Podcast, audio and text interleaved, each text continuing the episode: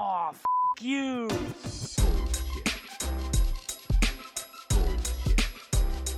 Bullshit, bullshit. Bu- bu- Bullshit. Bullshit. Bullshit. Bu- bu- Bullshit. Bullshit. Three, Bullshit. two, Ready. One. Bullshit. Bienvenido a la- el episodio del podcast más producido que hemos tenido. Este, bueno, con nosotros está Dan Romero. Hola. Hola. Eh, eh, Dan y yo venimos hablando desde hace como. desde noviembre, ¿puede ser? Creo que antes, inclusive. Desde, desde- sí, sí, sí, desde sí, antes. sí, sí. sí, sí, sí.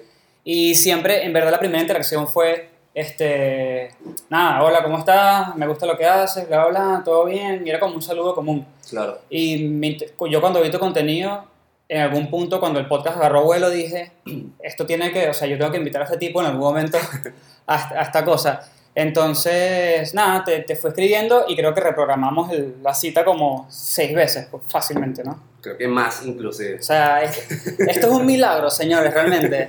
Así que, así que bien. Eh, con Dan tenemos un tema que a mí me parece súper interesante, que, que no es, o sea, vamos a ver, vamos a hablar de UX, pero no es que nos vamos a meter en UX, digamos así, a fondo. Es como que vamos a bailar alrededor del Claro, UX, ¿no? Este, el tema principal va a ser eh, la importancia de las redes sociales para los diseñadores, ¿no? Claro. Sí. No sé cómo lo quieras comenzar, cómo lo quieras abordar. Eh, bueno, nada. ¿Quieres que me presente primero? Sí, bueno, obvio, claro, dile a la gente quién eres y qué haces. Sí, sí, indudablemente. Eh, bueno, nada. eh, para los que no me conocen, eh, yo soy Dan, Dan Romero.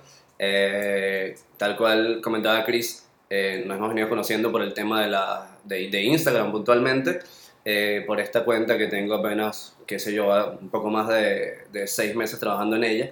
Eh, sin embargo, bueno, actualmente eh, soy lead designer de una empresa eh, ubicada en Estados Unidos, eh, que es, digamos como un, es una fintech básicamente ahorita, pero hacemos como un poco de todo, hacemos tracking, eh, hacemos, básicamente somos un CRM como tal, Ok, eh, Customer Relationship Management. Sin embargo, hacemos como que mm, es una empresa básicamente de servicios, pero sigue siendo todavía como una startup. Entonces yo entro en ese momento en el que, sabes, estamos from scratch y es exquisito para explorar Claro. el UX pues, y todo esto. Y bueno, nada, para hacerles un poquito de, de background de dónde viene todo, esto es un no tanto long story short, ok. porque cuesta, cuesta a veces, indiscutiblemente. Yo siempre he hecho el cuento de, de Counter-Strike, no sé si Sí, sabes qué es. Fanático. Se nos cae la cédula. Mal. Este, pero nada, con el tema de Counter-Strike estoy hablando hace, qué sé yo, cuestión de 15 años aproximadamente. Eh, para hacer la historia corta, pues eh, en algún momento ya jugando, era muy chico en aquel entonces, y todos como que íbamos a un campeonato, qué sé yo, una cosa más o menos relativa a esto, y todos tenían como que sus páginas web y todo esto, pero estoy hablando de un chico en aquel entonces tenía 14, 13 años. Claro, claro. No tenía para costear una página web ni absolutamente nada de esto. Siempre he sido muy autodidacta y me metí en el mundo de aquel entonces de GeoCities, no sé si recuerdas. GeoCities me suena muchísimo. Me suena un Era montón. un producto que tenía Yahoo. Era un que- producto que tenía Yahoo, Era, un, era un site builder. O sea, Ok. y básicamente servía como, era como el Wix de, el Wix del, Del- 98. del mon- claro. Este, y nada, básicamente hice el sitio, funcionó, obviamente todo horrible con cualquier cantidad de GIF de aquel entonces, Perfecto. eh, pero me enamoré mucho del hecho. En, en algún momento como que dejé justamente el tema del Counter-Strike y me enamoré más por los pixeles y toda esta cosa. Bien. Pero era más tipo, ¿sabes? Vamos a, a entretenernos con esto Claro. y nada del otro mundo. Eh, no es hasta que ya entro a la universidad estudiar ingeniería de sistemas, algo que no tenía absolutamente nada que ver con Claro. el approach mío en aquel momento, en que entro a un estudio web en donde, dicho de otra forma, como que me pulieron. Estoy hablando muy por ahí del 2009, 2010, cuando no existían cargos de UX ni UI, sino algo más tipo webmaster o... Webmaster. Hoy este justo escuché ese término porque yo no lo conocía. Ajá. No, no, es súper viejo. Eh, y bueno, nada, conforme pasaron los años, ya los dos, tres años ahí tuve la oportunidad de pulirme bastante en muchos términos de, de UX, fundamentalmente, y, Ok. y de UI, eh, hasta que ya salto al mundo freelance por ahí en 2011, 2012, eh, bueno, como te comentaba antes, eh, voy por ahí para, para tratar de abordar cómo todo lo que es la industria puntualmente norteamericana Ok. eh, aplicada a estas nuevas metodologías y todo que era algo completamente distinto para mí, nuevo. Eh, y nada, con el tiempo, bueno, eh, siempre me ha encantado la posibilidad de, de- de- de enseñar, siempre desde un principio. Estoy hablando de que en aquel entonces Dribble tenía un, alrededor de 1000, 1500 usuarios y todo era por Nada. invitación. Nada. Yo era uno de ellos. Y siempre, Mm. sí- he siempre abogado por el tema de, de, de, ¿sabes? Compartir mucho, compartir lo que hacemos, enseñar. Soy excesivamente fanático de Austin Kleon, Ok. eh, el No autor conozco. de, de, Stealing Like an Artist, el Ah, autor ok, de Show sí, Your sí. Work, Sí. que básicamente tiene ese fundamento, esa metodología de, mira, haz lo que haces, muestra al mundo lo que eres Ujú. capaz. Básicamente todos somos capaces de, enseñarle algo al, al- al mundo y bueno, está bueno, está genial. Y no importa el nivel, no, no hace falta ser tipo súper experto ni nada. O sea, tú literalmente no, no, en puedes comenzar desde super junior. Y si aún así no te sientes cómodo, por, eh, he visto que recomiendan mucho hacer tipo páginas de, de contenido curado. Sí, total. Entonces así tú, tú vas aprendiendo porque vas entendiendo qué es lo que está bueno, qué es lo que se ve bien y un montón de cosas más. Y eventualmente nada, das el paso y comienzas a mostrar tu contenido. Claro, totalmente. Y ahí es donde entramos en el tema. Total. Bueno, el tema básicamente es redes sociales, redes sociales para diseñadores. Y con redes sociales hablamos, bueno, de Dribble puntualmente, que es como lo más viejo, bueno, si me voy más a lo más viejo, Ok. es tipo DeviantArt, algo así, Uf, imagínate. Debian, sí. Porque hay gente inclusive que usaba MySpace para montar diseños en aquel entonces. No, que no llegué, o sea, llegué a MySpace, pero no, pero no para la parte de diseño. Claro, no con ese approach. Este, y bueno, eh, puntualmente con lo que se suele usar ahora, que es Behance, Dribble, y esta tendencia ahora actualmente, que en lo que básicamente más nos vamos a enfocar, que es en el tema de, de Instagram, puntualmente para diseñadores. Entonces, eh, nada, como para recapitular un poco, el tema de esta eh, dualidad, porque es básicamente una dualidad lo que existe eh, con respecto a, bueno, dónde subo mi material. Ojo, y esto tiene que ver mucho no solo para personas que hagan branding, inclusive industrial design, UX, UI, cualquier cantidad de material multimedia. Eh, siempre viene la cosa de que, bueno, ¿qué uso? ¿Cuál uso? O sea, porque es como que. ¿sabes? Esta diatriba de que, bueno, me coloco en Behance, me coloco en Dribble. Dribble viene de la premisa justamente en que tenemos mucho el tema de sneak peeks. Sí. O sea, y ha sido, digamos, debatido en los últimos años justamente por esta misma razón. Porque básicamente eh, no hay como un diálogo suficientemente abierto o no se puede ver mucho, obviamente, más allá de lo que eh, un proyecto evidentemente eh, está elaborado. sí. Entonces, Sí. eh, por el otro lado tenemos Behance, que es algo mucho más extenso, eh, pero también, evidentemente, estos proyectos a veces llevan unos, un mes y medio de elaborarlos, te podrás imaginar. Y el Sí. nivel de discusión tampoco es como que, digamos, el más extenso. Sí, porque la plataforma sí te pone los comentarios como un parte de la plataforma. De hecho, en Dribble no das likes, en Dribble, en Dribble das creo que rebotes. o No, sí das like, sí das like. Sí das likes. Sí, sí, sí. Pero creo que hay algo de un rebote o es, Es- cuando el, rebo- el rebote es como un retweet. En, en- en- Ah, ok. Este, y eventualmente, o sea, es como tú dices, como estás haciendo casos y como estás haciendo proyectos, la conversación no puede ser tan rápida como lo es en Instagram. Claro. Entonces también eso falla ahí un poco, ¿no? Es lo que sí, corta. Sí, sí, sí, totalmente. Entonces, en ese punto medio, llega Instagram, que es lo que mucha gente pregunta actualmente, como que, oye, mira, ajá, pero Instagram viene con este fundamento de compartir selfies, compartir fotos de tu gato, de tu mascota, de Sí. cosas solo para reírse, o ver sneak peeks de cualquier otra cosa. Eh, ¿Cómo entra un designer justamente en este mundo? O sea, Claro. ¿cuál es el valor agregado? ¿Cuál es la importancia de pronto de esto? Y como yo te he comentado muchas veces, porque bueno, ambos tenemos evidentemente la, la, la, la, la ventaja de que explotamos justamente esto, decidimos explotar justamente esto desde hace poco, Sí. y lo vimos bien. Sí. Evidentemente le estamos viendo frutos, es algo muy bueno. Por ahí hablamos de los números antes, Sí, sí, eso lo vamos a hablar luego. Sí. Eh, que los números, bueno, básicamente es eso, relativo. Los Son relativos, sí, no sí, es sí. Nada, no significa nada. No vivan por los No números. es una métrica en lo absoluto. No. Este, sí llena un poco el ego, pero el ego es lo primero que hay que bajar Sí, de- desde un como principio. que hay como instancias donde dices, uh, qué bien, y de repente te tienes que recordar de, no, ya va, mi proyecto no son los likes ni los Claro. seguidores, mi proyecto es otra cosa. Claro, totalmente. Entonces, nada, eh, muy por ahí partiendo de esa premisa, eh, nace Instagram como un medio para, para comenzar a subir contenido Exacto. que tenga mucho más que ver con el área de diseño. Sí. El tema de los carruseles abrió un umbral ultra No, fue gigantesco, una explosión. brutal, porque no solo puedes enseñar mucho, mostrar muchos casos de estudio, sino que se abre una terminología de, de, digamos, discusión muchísimo más extensa de lo que se estaba viendo hace poco. Sí. Porque básicamente era como un sneak peek lo que montabas antes, o sea, subías algo que de pronto se veía bien, oye mira, se ve muy bien, pero ¿qué hay detrás de eso? ¿Cómo funciona eso? Y había que llevarlo al link de la bio para que viera el proyecto y todo esto. Igual a mí, los carruseles para mí es un fenómeno. Yo no sé Ok. si Instagram hizo algo por detrás, porque ellos originalmente no les gusta el texto en las imágenes, no les gustan las imágenes que están muy sucias, les gusta la foto de paisajes, de personas con caras. Entonces, yo no sé si cuando ellos vieron que hubo una explosión se adaptaron, Mm, pero antes si tú ponías algo con texto, eso no tenía ningún tipo Claro. de exposición. claro. Entonces, para mí hubo un entendimiento de los dos lados. Sí. De hecho, Chris Do Sí. y, y Michael Yanda hablan mucho justamente de eso. Y es el tema de que el algoritmo de Instagram es, alguien que, es algo que básicamente la gente está constantemente evaluando, evaluando, evaluando, evaluando. Y la mejor forma, que es lo que yo más recomiendo, de evaluar el algoritmo de Instagram es no evaluarlo.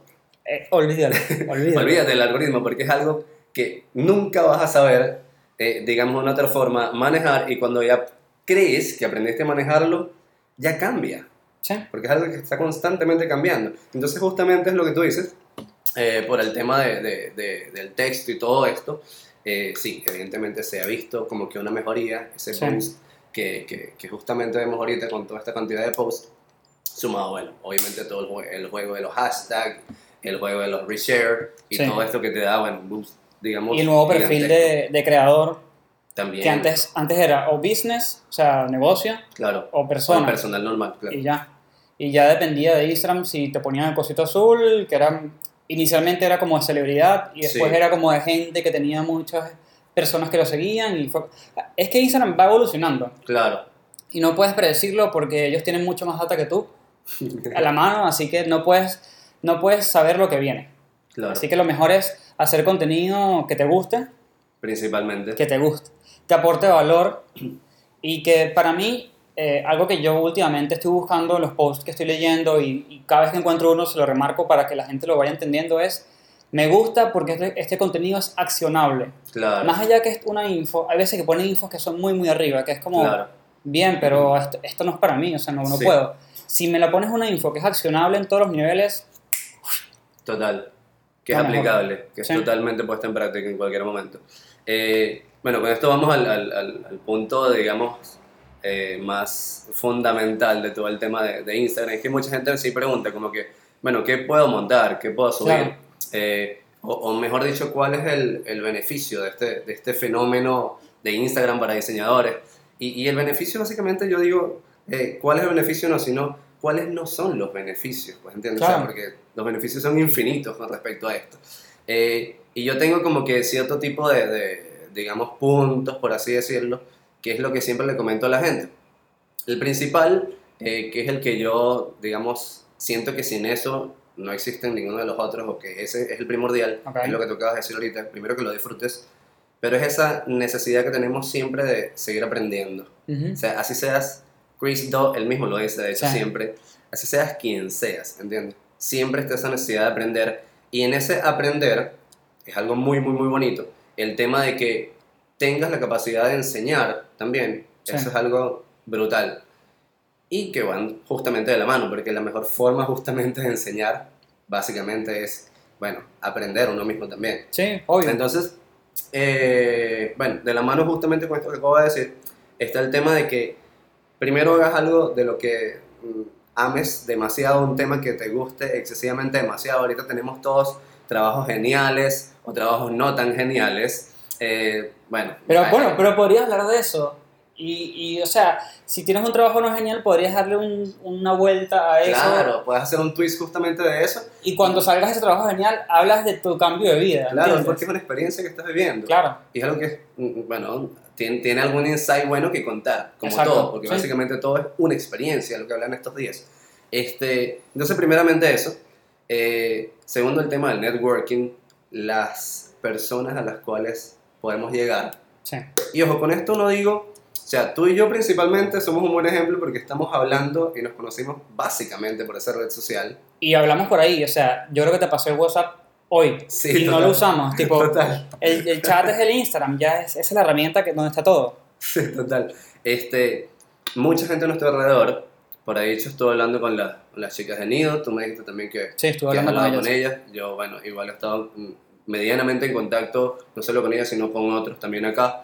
Eh, y más allá de la Argentina, bueno, puntualmente, que creo que los que mayor- mayormente nos están viendo son de Argentina en este momento, Sí. este, mucha gente de afuera igual, no solo habla hispana, sino ese umbral se expande. se expande. Y eso es maravilloso, creo que no hay que explicarlo, ¿entiendes? La cantidad de buenas cosas, evidentemente, que puedes aprender de todo esto es brutal. Sí, ¿entiendes? sí, sí. Entonces, eh, ¿sabes? Y tener a Chris Doe, disculpa que lo mencione tanto, pero es No, como no, yo también lo menciono a cada rato. Claro, claro. Este, ¿sabes? Y que le puedes preguntar, oye, mira, estoy haciendo mal esto, o qué opinas de esto, Claro, claro. ¿sabes? O sencillamente no hablarle, porque la mejor referencia con respecto a un hero, como, Es, es mejor, es claro, mantenerlo ahí. Claro, es mantenerlo ahí, solo verlo, solo seguir sus pasos, Ujú, pero no seguir sus pasos como un zombie, sino evidentemente ver qué hace bien ujú. y que tú puedes adaptar a tus necesidades, obviamente, a tus Claro. requerimientos.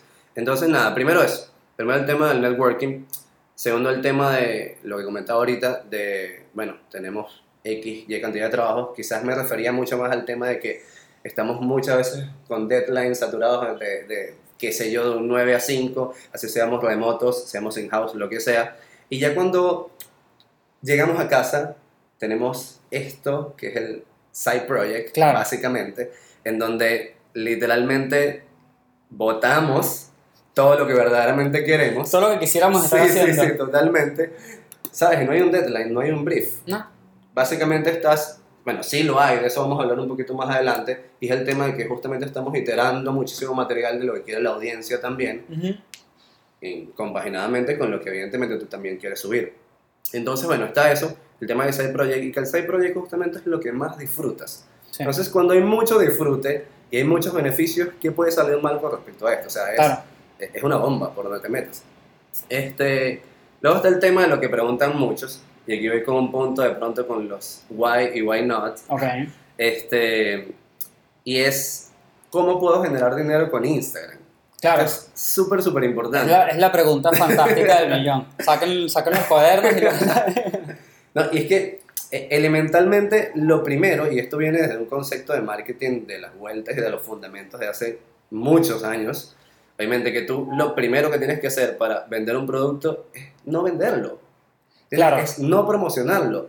Entonces, si tu principal premisa para crearte una cuenta de Instagram es comenzar a vender algo y a que te lleguen clientes, Está la mal. recomendación es que no te abras la cuenta de Instagram. Pero yo meto mi opinión ahí también un poco, el de también sincérate que entre tus prioridades de lo que estás haciendo, una puede ser dinero.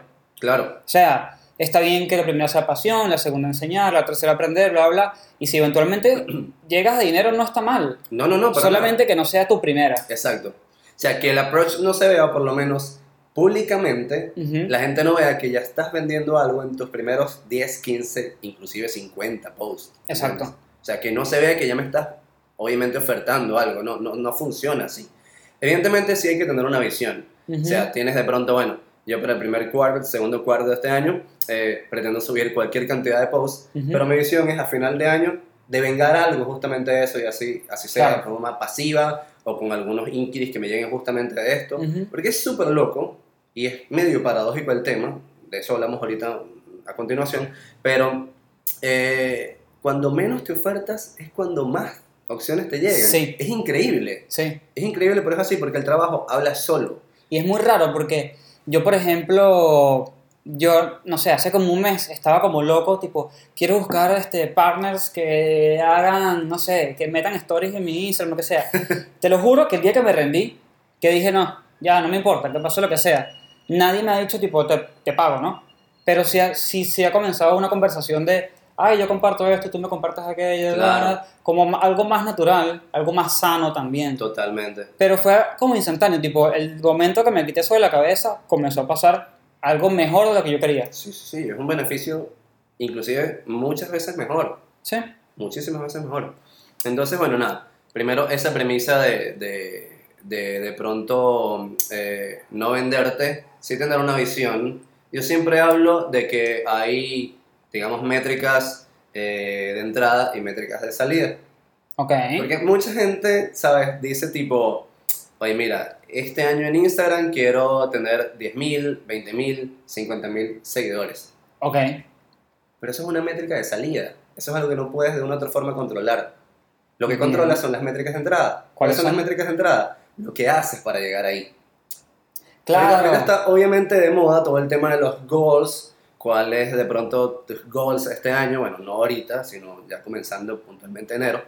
Y la gente como que, bueno, mi, mi resolution, por así decirlo, de este año es eh, duplicar mi income. Pero, ¿por qué dices duplicar tu income y no dices hacer lo necesario para Claro. duplicar mi income o inclusive mucho más? Sí. Entonces, la idea sería no de pronto, bueno, este año voy a hacer tanto dinero con Instagram, sino este año voy a hacer lo suficiente para que eso llegue. Claro, tipo, ¿Entiendes? este año me ordeno y de las 5 horas que, que me quedan en casa Claro. sin hacer nada viendo Netflix, déjame dedicar dos o tres Claro. para trabajar en lo que me gusta y lo que yo quiero hacer. Total, totalmente. Entonces, nada, partiendo de, de- de lo que te decía, las métricas de entrada y salida, es una forma muy buena porque, bueno, es la que yo básicamente he estado usando mi- mis últimos años, no solo para Instagram, sino para absolutamente toda mi vida. Claro. Eh, es porque te permite de pronto hacer un seguimiento, haciendo un follow-up a todas las cosas que, que de pronto vas haciendo.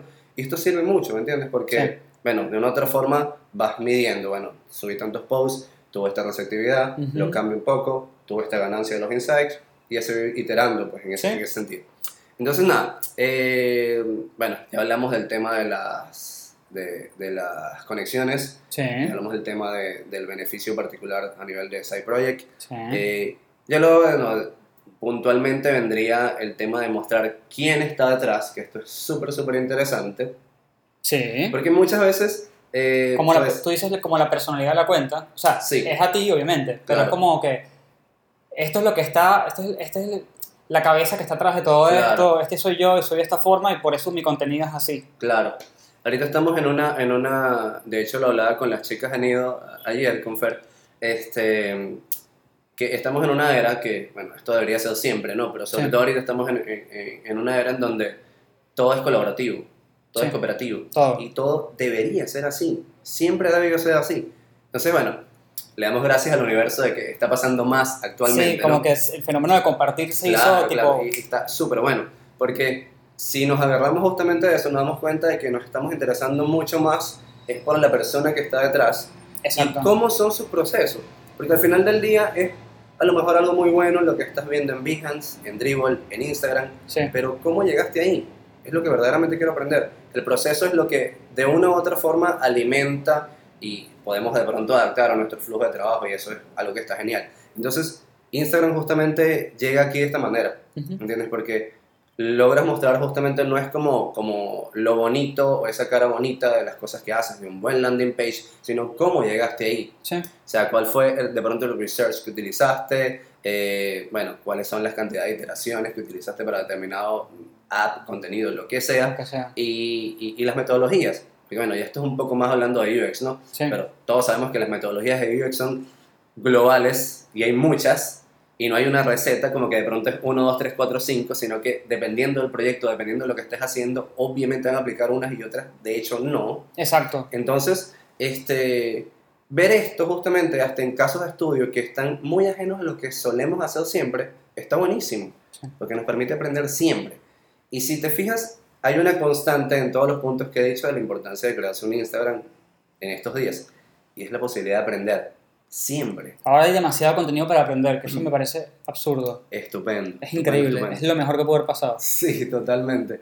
Entonces, nada, este, ya de último, y fíjate que lo dejo de último, está el tema de, de los inquiries, esto es algo que preguntan mucho, de hecho lo podríamos dejar para otro podcast, para otro episodio, Bien. este, porque es muy extenso, de hecho es muy extenso. Eh, una vez alguien me dijo hace un par de meses, Miriam, no sé si la conoces, Miriam. Miriam no. Isaac, No, ¿de dónde es? O sea, ¿qué hace así eh, rápido? es, de- es inglesa, ok, también no. una cuenta de Instagram de puro UX como tal. ok. Y ella me dijo, hay mucha gente tirando píxeles en Instagram, ¿entiendes? En estos días. Pero es increíble cómo cuando llegas a su portfolio te das cuenta que de pronto no hay como que No hay coherencia entre No el discurso entre- y, y lo que, y tu acción, lo que tú haces. Total. Claro. Eso se ve mucho ahora. ¿Por qué se ve esto? Porque hay muchos diseñadores, obviamente, y no los juzgo en lo absoluto, es una manera de aprender también, que han encontrado ese hueco en Instagram y como que, bueno, ¿sabes? Me quiero volver popular, vamos meternos por aquí. Sí. Y está bueno en cierta forma porque en algún momento alguien te lo va a decir y vas a comenzar a iterar sobre eso, porque Sí. en algún momento te vas a un golpe también Sí, con la sí, realidad. sí, sí. Este, pero lo bueno justamente es del contraste, y es lo que me dijo Miriam en este caso, es que me dice, hay muchos diseñadores que yo inclusive veo, eh, y solo con ver su material de Instagram, de pronto, cómo está elaborado, yo lo puedo recomendar, yo puedo contratarlo. Claro. sí. ¿Entiendes? Y es increíble, porque si te pones a ver, cuando tú estás haciendo un carrusel, estás aplicando storytelling, Sí, estás aplicando, estás aplicando research, estás aplicando mucho UX por donde te metas, porque es algo que evidentemente estás probando si funciona Claro. o no. Y básicamente es un proceso. O sea, yo a veces digo, mira, yo puedo tirarme, dependiendo de la idea y cómo fluya, yo puedo tirarme una, dos, tres horas haciendo un post, pero a veces me lleva mucho más. Claro. Y ese proceso justamente cognitivo y todos los sesgos por donde paso a veces, justamente construyen un post o muy bueno o muy malo. Sí. Entonces, básicamente es un proceso y está buenísimo. Y hay mucha gente en el mercado que de pronto es muy buena viendo algunos, prof- algunos profiles de UX como tal, eh, que justamente ven eso. Dicen, mira, bueno, esto es lo que haces, ah, estaría bueno, voy a ver su portfolio. Pero ese fue básicamente el call to action que te llevó ahí, ¿entiendes? Claro, porque el Instagram es como que la malla que atrapa. Como Total. la telaraña esa que oh, te, te para un poco y dices, a ver, ah, esto está bueno. Sí, sí, sí, totalmente. Entonces, eh, nada, bueno, partiendo de todo lo que acabamos de decir, eh, ¿cómo comenzar? ¿Cómo comenzar Instagram puntualmente? ¿Cómo comenzarlo?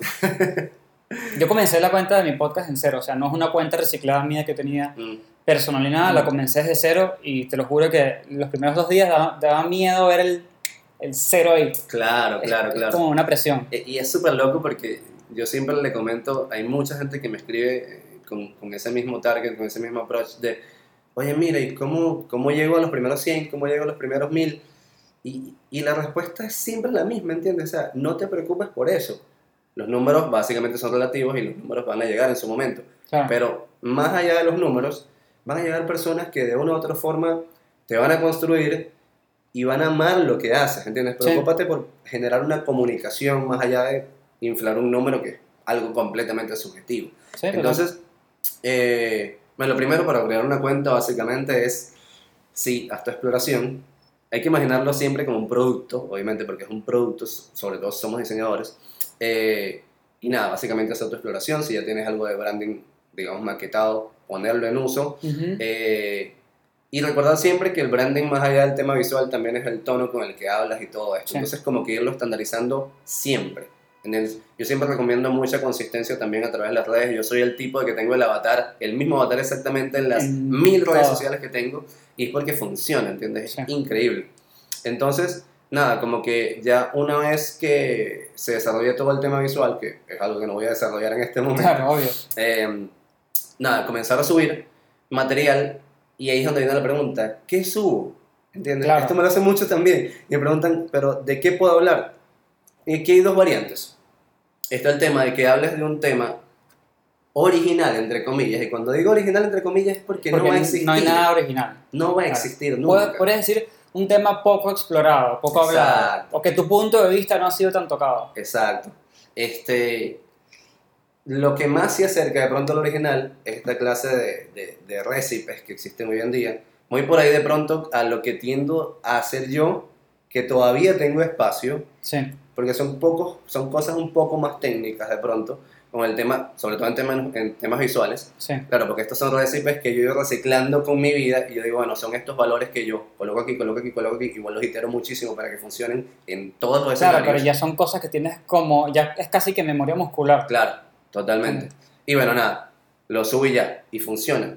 Y como es lo que decías antes, como es excesivamente accionable, está brutal. Claro, Porque la gente lo pone en práctica en dos, tres minutos y está bueno, lo comparto. sí, Y lo comparten pequeñas cuentas, lo comparten cuentas medianas, lo comparten grandes cuentas, ujú, con todo el gaming del hashtag también, boom. ¿Entiendes? Tienes algo muy viral. sí. Que obviamente funciona, a veces no. Entonces, está el tema de generar algo que sea muy custom de pronto, y está el otro lado que es generar algo que sea de tu opinión. Y mucha gente me dice, eh, pero ¿cómo voy a hablar de, de, qué sé yo, si hacer o no wireframes, o cómo voy a hablar de las metodologías de hacer research, o cómo voy a hablar de, de, de bueno, qué sé yo, cualquier cantidad de cosas en, en el mundo de UI, UX o de product design en general?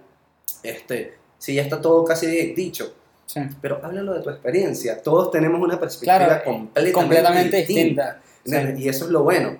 Eh, oye, mira, o, o hazle sencillamente, agarra un post de alguien que sea muy, muy popular y no es como que eh, lo vas a rehacer, pero sí como que voy a hacer mi perspectiva de esto. Sí, de hecho, si vas a hacer esa, que yo esa la recomiendo, si quieres. Sí. Está fría, pero. este, mm, si vas a hacer eso, que yo lo que recomiendo es como inspirarte en la persona. Pero si ves que te cuesta, que es completamente válido, la las primeras veces puedes agarrar y puedes medio copiarte. Y después que está todo armado, o por lo menos así trabaja mi, mi cerebro. Mm, Después que está todo armado, dale tu vuelta. claro, Tipo, o sea, no sé si por ahí te distrae mucho el tema de cómo va a ser las jerarquías en tu post o lo que sea, ármalo igual, ya resolviste ese problema que te estaba bloqueando, dale una vuelta y vuelve a trabajar. claro.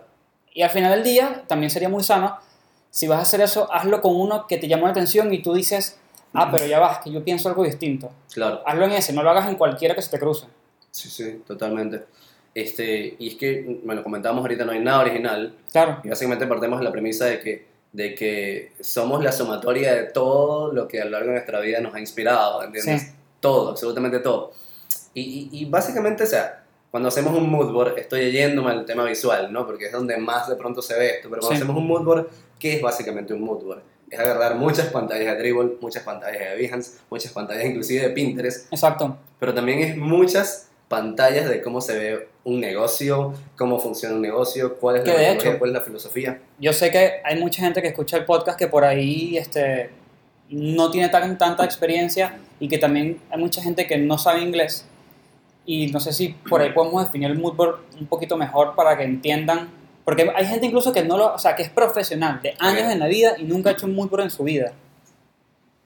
Mood board. Mood board Eh, para mí es como está, está la paleta, está el, Claro. el fondo, todo lo que tú quieras, toda la Claro. parte de diseño tradicional que conocemos. Claro. Pero para mí es el tono que va a comunicar tu marca, la personalidad que va a tener y lo que lo destaca dentro de los otros productos parecidos en el Claro, mercado. claro, claro. Eh, yo lo veo más como, como, como- bueno, como toda la vida, lo, lo- lo- es que no hay como una definición puntual No, eh, de lo que un mood board como tal podría ser, porque para cada uno de nosotros de pronto lo maneja de una forma distinta. Para mí un mood board no es más que una mesa de cualquier cantidad de ideas que echas ahí al azar Ujú. y que de una u otra forma eh, te ayudan a construir lo que básicamente a nivel cognitivo estás desarrollando. sí, O sea, es muchas paletas de colores que de pronto te gustan, muchas tipografías que te gustan, y como decía ahorita, no es solo el tema visual, no es solo el tema tipográfico, de fotografía, el tono con el que estás hablando, sino también de pronto la filosofía que quieres transmitir. de todo. O sea, en un mood board puedes colocar algo que plenamente no sea gráfico. En un mood board puedes colocar, mira, me gusta la forma de trabajar de Starbucks, me gusta Ujú. la forma o la filosofía que tiene Airbnb. Eh, yo, yo he visto frases, tipo, no la frase por la fuente, sino la frase porque esta frase, el, el tono de esta frase identifica a lo que yo quiero hacer. Claro, claro. Entonces está bueno porque básicamente tiramos todo ahí, es como un juego de niños, Claro, es como una, una tormenta de ideas, como, como, como a veces decimos, este, y tiras todo ahí, sí. ¿entiendes? Y cuando tiras todo ahí, pues ya empiezas, digamos, como que a ramificar y hacer todo un poco más específico, como que bueno, el tono que al final le quiero dar es que sea un poco más serio y ya voy como que delimitando ciertas opciones y transformándolo y adaptándolo a, lo que tengo. Claro. Entonces, al final del día, tienes un mood board que tiene, digamos, 60, 70, muchísimas opciones, pero terminas con algo que es completamente custom, evidentemente, porque no te estás copiando de algo puntualmente. Entonces, eh, nada, partiendo de esa premisa, y bueno, aquí no estoy hablando pun- puntualmente, ya volviendo al tema de Instagram, Sí. estoy hablando puntualmente del tono, cuando, cuando bueno, esto más de, de copywriting, ¿no? Como tal, pero el tono que generamos con eso. Yo tengo, y es la recomendación que siempre hago, es que seas básicamente, o que escribas básicamente como eres, Sí, yo sé, yo. ¿entiendes? Uf, qué bueno. Yo apoyo o sea, eso demasiado. O sea, es increíble, pero es así. Yo, mira, cómo estoy hablando en este momento contigo, claro. siempre me ha gustado de otra forma, claro, esto es porque es un poco más serio, pero yo siempre soy de pronto el que, el que puede echar una broma por cualquier cosa, o el que dice, ah, mira, pero tal cosa, y todo el mundo se ríe, qué sé Claro. yo. Entonces, o el que por el otro lado también es, es muy, eh, ¿sabes? Como que tira esta que nadie la entiende, pero, mm, pero tal cosa. Entonces, tratando como que llevar justamente ese tono allá Claro. para hacer algo que sea simpático, divertido, que sea un texto no tan for dummies tampoco, Claro. pero que sea fácil de leer, que sea digerible, ¿entiendes? Porque esto está muy, buen- muy bueno, obviamente. Claro, tampoco es un post de estos que tienen N cantidad de caracteres que no, no, no estás por el segundo que no ya te, te, te- te has aburrido por completo de Claro. leerlo. Y es algo que también se tiene que considerar hoy en día para esto. Este, porque a veces el tema es muy bueno, pero evidentemente la forma en que está estructurado no Sí, funciona. yo he visto, yo sí he visto posteos con muchos textos, pero es, Mm. y que me agarran, pero es porque me presentan el, el pedazo de texto hablando, me lo presentan ya un poco más allá de la mitad, donde ya estoy, en- ya, Sí, ya me enganché, ya Claro. dije que bueno, pero tíramela toda. Claro. Entonces me lanzas la pantalla y digo, ok, aquí sí lo leo. claro, fue bueno esperar. Sí, fue bueno esperar. Dale, está bien. Entonces, nada, mire, está súper oscuro ahí. Está súper oscuro. No, pero seguimos. Bueno, sí, bueno. Este. eh, nada, el tema de qué hacer y qué no hacer. Porque, y esto es una bomba A ver, me encantan las bombas. con respecto a Instagram. Siento que ya muchos lo dicen, obviamente, Ok. pero es algo que cabe recalcar siempre. Yo digo que si no pones la humildad como carátula, Mm, pero sobre todo siendo muy real. No esta humildad que, ah, bueno, voy a darme la de humilde por tal o tal cosa, bueno, yo no soy del todo con la comunidad, pero voy a hacer esto porque, bueno, hay que hacerlo. No, no Claro, así. tipo, Dan me dijo que hiciera esto. Exacto, exacto. Sino que te nazca, que veas un contenido, que veas el valor que hay en él y comentes, oye, mira, está muy bueno, y comentes algo completamente relativo a esto. Sí. Cuando digo que es algo que se habla mucho es porque estoy esto ya donde sea que te metas lo dicen. Como que comenta cosas que estén relevantes, que sean relativas a, a obviamente lo que estás viendo, que no te veas como un bot más, por así decirlo. Exactamente. Pero estamos en una red social y esto es con Dribble, con Instagram. Tú- Con- Vi un comentario creo tuyo hoy que justamente decía algo así y, y totalmente agrego en eso. Este, y es el tema de que estamos en una red social y justamente hay que ser sociales, ¿entiendes? Sí, no, Es no, así, no puede ser Es como si fueses una fiesta, es como si fueses, fueses a todas las fiestas, así. Te registras en un club de fiestas, donde todos los días van a ser fiestas, pero tú vas a ir a todas, pero no hablas con nadie. Claro, claro, Ah, bueno, entonces, ¿este tipo qué? No, no, él paga. claro, Ya, nadie le habla. Claro. Entonces, Y como nadie te habla, de una u otra forma nadie va a seguir tus intereses, Claro. y nadie va a seguir y no vas a crecer. el tipo más raro del mundo. Esa cuenta ahí que es súper rara. Este, no, pero sí, el término redes sociales sin ser sociales. este, sí, sí, totalmente. Eh, justamente hay que atacar eso. Eh, yo siempre lo comento, hay mucha gente como que, oye, mira, ¿cuál es hashtag puedo usar? Que eso, otra vez, y repito, es otro tema gigantesco más Sí, que va sí, de la mano con marketing. Muy por ahí hay que utilizar, bueno, tenemos un límite de 30. El tip por lo general es utilizar los 10 que sean muy, muy grandes de tu Ujú. nicho, los otros 10 que sean un mid y los otros 10 que sean excesivamente específicos. Ok, Y en esos específicos siempre incluir de pronto eh, uno de branding. uno de branding, uno de tu nombre, uno que siempre para hacerle seguimiento sobre todo. Sí, uno que tomaste tuyo Mm. propio, que nadie lo usó, Exacto, para ver qué va pasando por ahí. Total.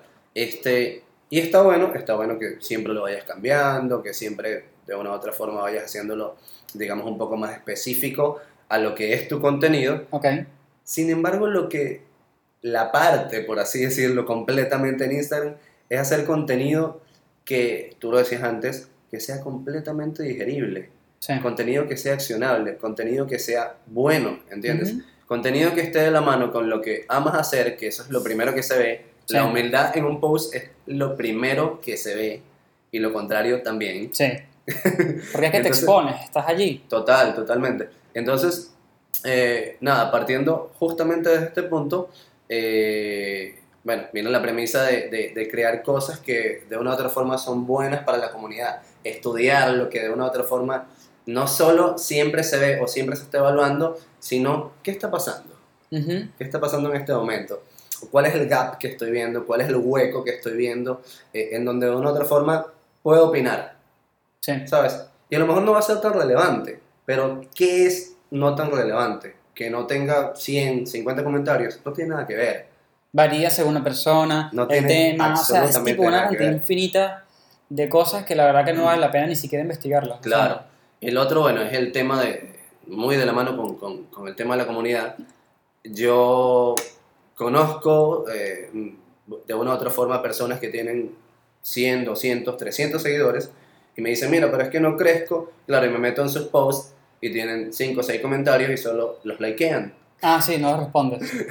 Entonces, si hay algo peor que un bot comentando, es un bot likeando sus comentarios. Claro. O sea, y no respondiendo absolutamente nada. Y esto pasa con los direct, obviamente con los DM. sí. Este, ¿Sabes? Y que yo soy muy de, de, de pronto, si te comentan algo o te hacen un reshare, oye, mira, me gustó mucho este contenido, ¿sabes?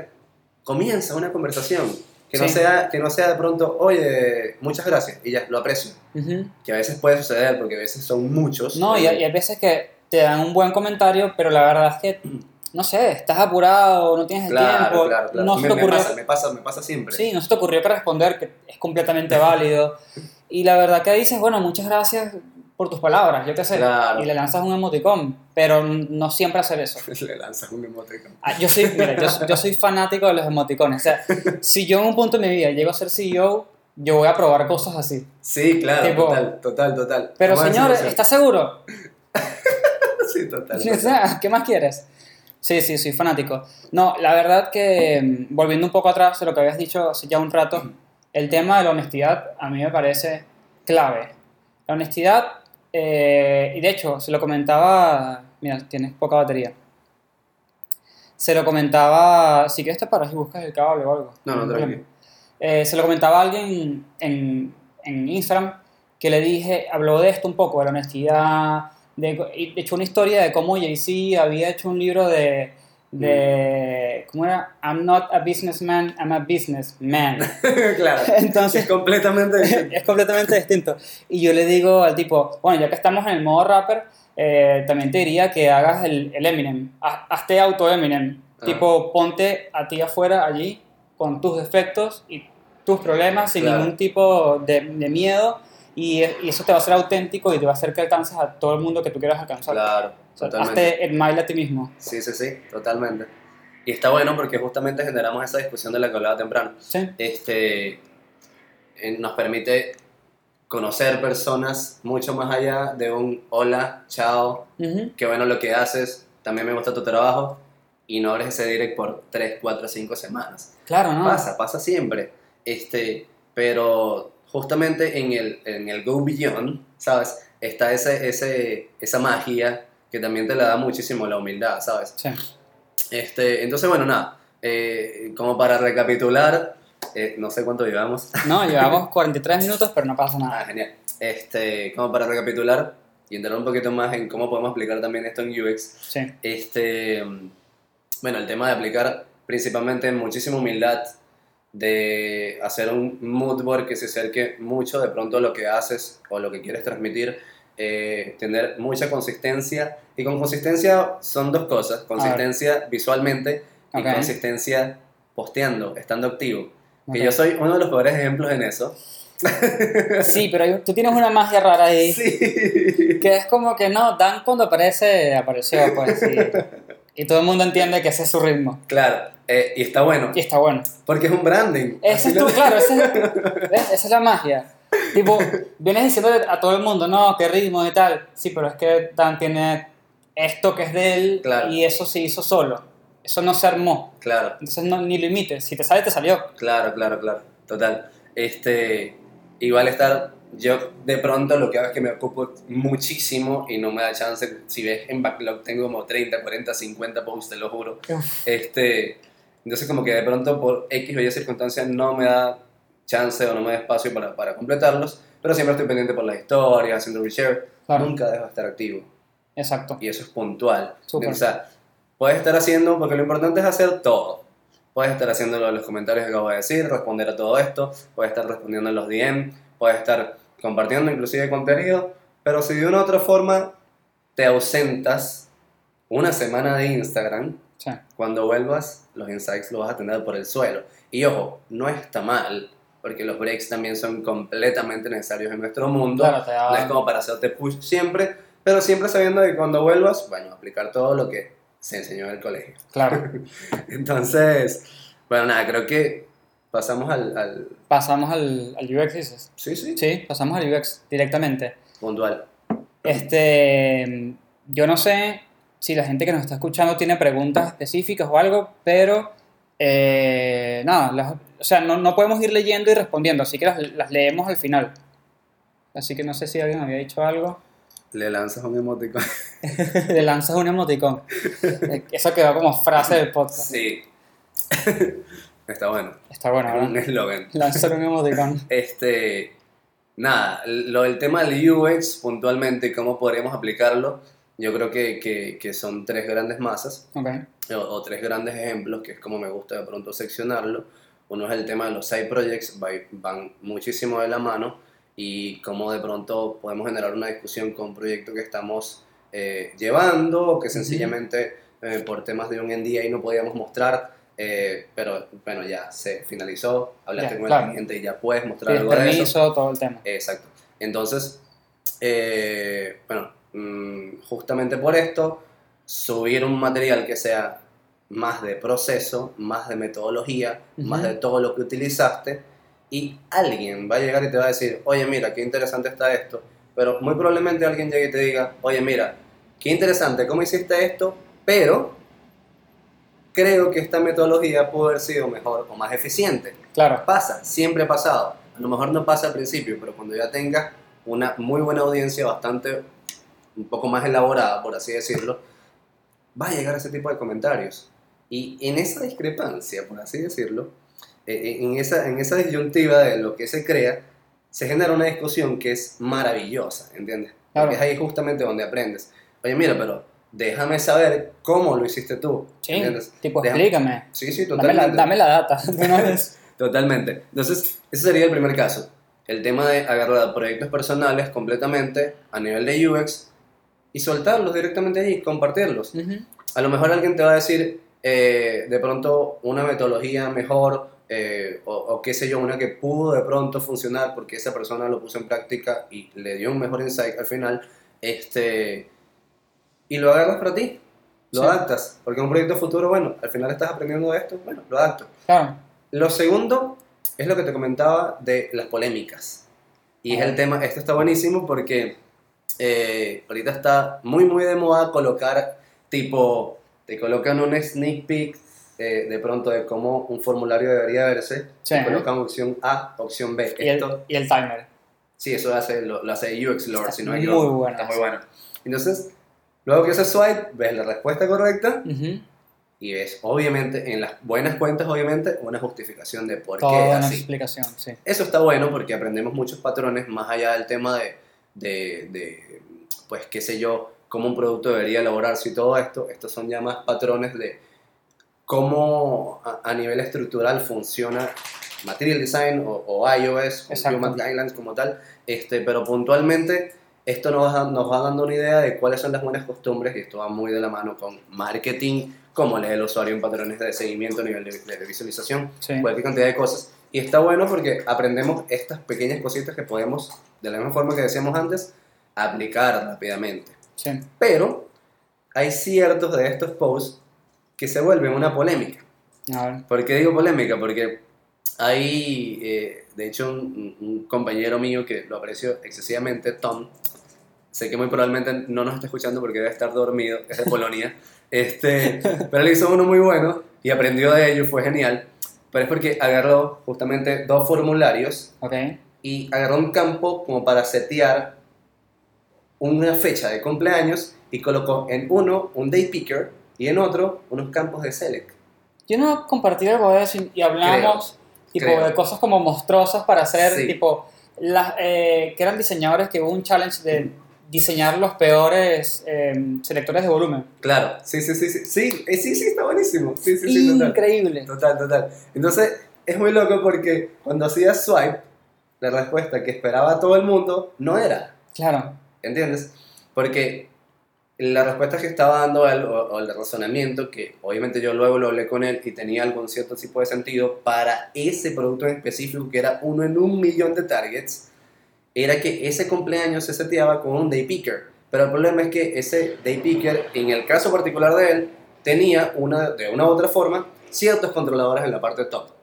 Sin embargo, imagínate un caso regular en cualquier aplicación de que tú vas a básicamente seleccionar un- tu fecha de cumpleaños y te colocan un day picker que por lo general está seteado by default por el año actual, que es 2020. Tienes que irte 2020 hasta 1900, en el caso mío se me cae la cédula, hacia atrás, luego el mes, luego el año. No, es horrible. No funciona. Es horrible. ¿Entiendes? Entonces él explicaba justamente allí,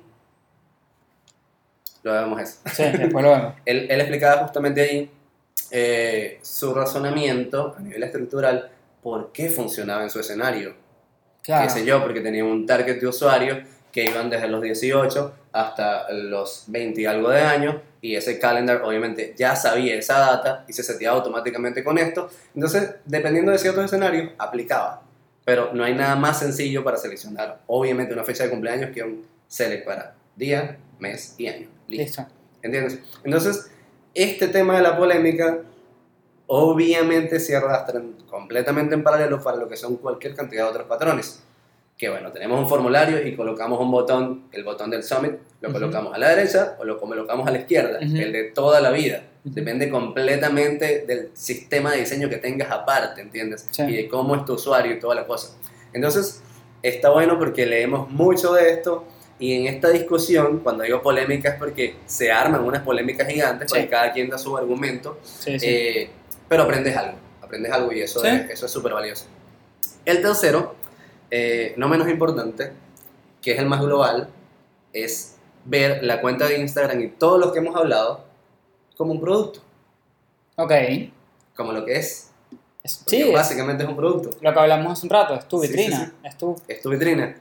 Imagina básicamente que los features que tienes es cada uno de los posts que publicas, cómo se consumen, cómo los mides, porque tienes insights para medirlos, Claro. y básicamente un manejo de la audiencia de qué es lo que más o menos consumen. Tienes los stories para básicamente hacer, de hecho, votaciones, Es para hacer increíble. pickers En- de preguntas, O sea, cualquier cantidad de material, y estás probando. Cuando te das cuenta, estás iterando un material para ver si funciona o no, o en el mejor de los casos, qué es lo que más funciona, obviamente. sí. Yo es súper loco porque yo no me di cuenta hasta que ya estaba sucediendo. Y bueno, ya nada, pues este es el material que está funcionando, sigo haciéndolo. Pero también importante porque te gusta. Claro. O sea, no es como que mañana viene alguien y me dice a mí, Chris, pero ¿sabes qué es lo que pasa? Que a mí me gusta el podcast de, no sé, de arquitectos. y deberías mejor irte por ahí. Y vete por ahí. Nah. Un ajuste que se dice que, que es completamente real es, mucha gente me dijo, Chris, pero es muy largo. Yo no puedo escuchar algo tan largo. bueno, está bien. Y puse la idea como que, bueno, pues estaría bueno yo hablar yo solo Mm, y hablar de un tema puntual. Entonces me, la- me lanzo un mini episodio de 15 minutos que para mí es como una especie de milagro. O sea, me cuesta, no tienes una idea. Pero, pero, es claro, pero al final del día sí le encontré valor. Y porque dije, puedo hacer uno, no pierdo nada por hacer uno. Y le encontré valor y dije, bueno, ok, ahora es, no sé, uno al mes, una cosa así. claro. Y es eso, ¿no? Y como escuchando, pero sabiendo que tú también tienes tu experiencia que vale. Total, o sea, si nos vamos de hecho a lo más fundamental de, de, de UX y todo el tema de las reviews y de la iteración como tal, como debería hacerse, lo que estamos hablando básicamente es como que acabo de lanzar una aplicación y me voy a poner a leer todos los reviews en el App Store y agarrar todos esos reviews y todo lo que quieran los usuarios y lo voy a comenzar a aplicar. No va a pasar nunca, porque evidentemente detrás de también las necesidades del usuario están las necesidades del business, Sí, las necesidades del cliente. obvio. Que en este caso el cliente somos nosotros, obviamente. Y es muy raro porque entras como en un conflicto mental. Sí, Y que, no, pero esto se ve bonito. No, pero no Pero funciona. está bueno. No, pero mi negocio. pero es está como- bueno porque tienes la capacidad de dialogar contigo mismo. Claro. No, no, no con el cliente Con puntualmente. tu múltiple personalidad. Entonces, nada, nada, está bueno. Pero es eso, es lo que dices, es cons- conseguir básicamente un punto medio en- entre lo que de pronto más está consumiendo y lo que más amas hacer, pues obviamente. Y hay una famosa frase, yo soy súper pésimo con autores, con gente Yo de... también, terrible, completamente, completamente. pero me acuerdo como de, las- de los bits, las partecitas. Hay, una- hay un autor que dice, los usuarios no saben lo que quieren. No, los usuarios no saben lo que necesitan. Sí. Entonces, es como que, por ejemplo, Apple, eh, no sé, hubiese dejado el botón físico en el medio porque, ay, no, ¿qué vas a hacer quitando el botón? Ahora todo el mundo no tiene botón en la pantalla. Claro. Es tipo, sí, bueno, el usuario, eh, de hecho, cuando salió el iPhone, que la gente decía, no, pero una pantalla sin teclado físico, no, que el sucio, no, que lo otro. Claro, claro, y de claro. repente, bueno, es lo que funciona. Sí, es que al final son patrones igual de, esto ya metiéndonos en UX puntualmente, Ujú. son patrones de familiarización y es algo que tienes que darte cuenta en algún momento. eh, esto pasa mucho, sobre todo cuando hacemos un rediseño de un sitio, de una de lo que sea, Sí. y este rediseño por X y Y circunstancias, sobre todo de business en este caso, no es transicional, es decir, no colocamos primero el header y le vamos mostrando como lo hace Facebook, que no te das cuenta y ya está todo upgraded, este, sino que te metes y hay completamente una cara nueva y la gente como que, oye, ¿dónde está este botón que solía estar aquí? Claro, claro. Y la primera impresión de la mayoría de los usuarios va a ser, qué mal está todo esto. Sí, Pero si el usuario consigue un beneficio en esto y de pronto es el flujo y la aplicación que va a seguir utilizándolo y obviamente, para no meternos en el tema de los dark patterns, obviamente sí, porque sí, sí. tienes que explicar por qué estás haciendo todo esto. Que por cierto, te interrumpí un toque. Eh, yo hablé con, con Charlie, no sé si conoces a Charlie UX. Siempre lo nombro más o menos en los episodios porque todo el mundo llega a este tema event- eventualmente, que de la persuasión y la manipulación, que es ahí donde hablas claro, de, los, claro. de los patrones oscuros, si lo traducimos al español. El tema ese de que nada, ti- tienes, tienes que persuadir al usuario para que en este caso la transición sea más suave Claro. y no sea un choque. Este, pero sí, está- es es eso básicamente. Sí. Total, totalmente.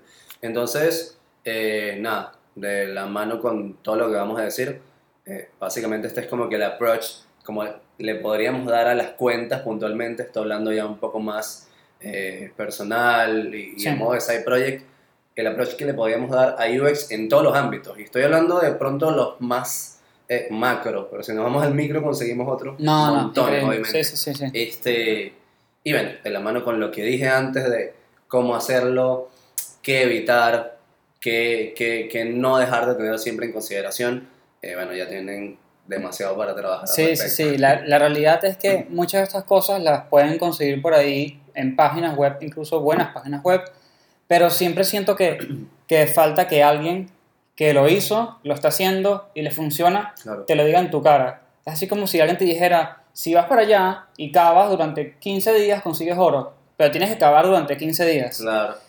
Entonces por ahí la gente allá al quinto día ya, no, bueno, el oro está muy lejos, yo me voy. Yo me voy. Sí, pero mm, nada, yo, yo tenía algo más que decir, no me acuerdo, no Lo sé de- si... Lo de los números. Ah, lo de los números, exacto. Yo estaba hablando con Dan de que era, es muy importante hablar del tema de números en cuanto a la actitud. Tipo, ambos casos, el de el Dan y el mío, es, son completamente distintos, pero yo los veo los dos como positivos. Si bien él en, ¿qué? ¿Dos, dos tres meses? Sí, más o menos. Dos, tres meses más o menos, llegó a 15.000 usuarios, a 15.000 seguidores, y yo en, desde noviembre hasta ahora tengo 570 o algo así. Los dos escenarios son positivos Claro, y un poco atado a lo que habíamos hablado antes, no te tienes que casar con el número que tienes ahí. claro. Este, obviamente, su proyecto y el mío son completamente distintos. Mis números en, en lo que yo hago hablan muy bien, por más que no, no me meto en ese mundo de lleno, porque en verdad yo intento un poco alejarme. Este, la idea. Ah, se acabó el video de Instagram. Mm, Sí, tienes que darle de nuevo. Dale de nuevo ahí, no importa.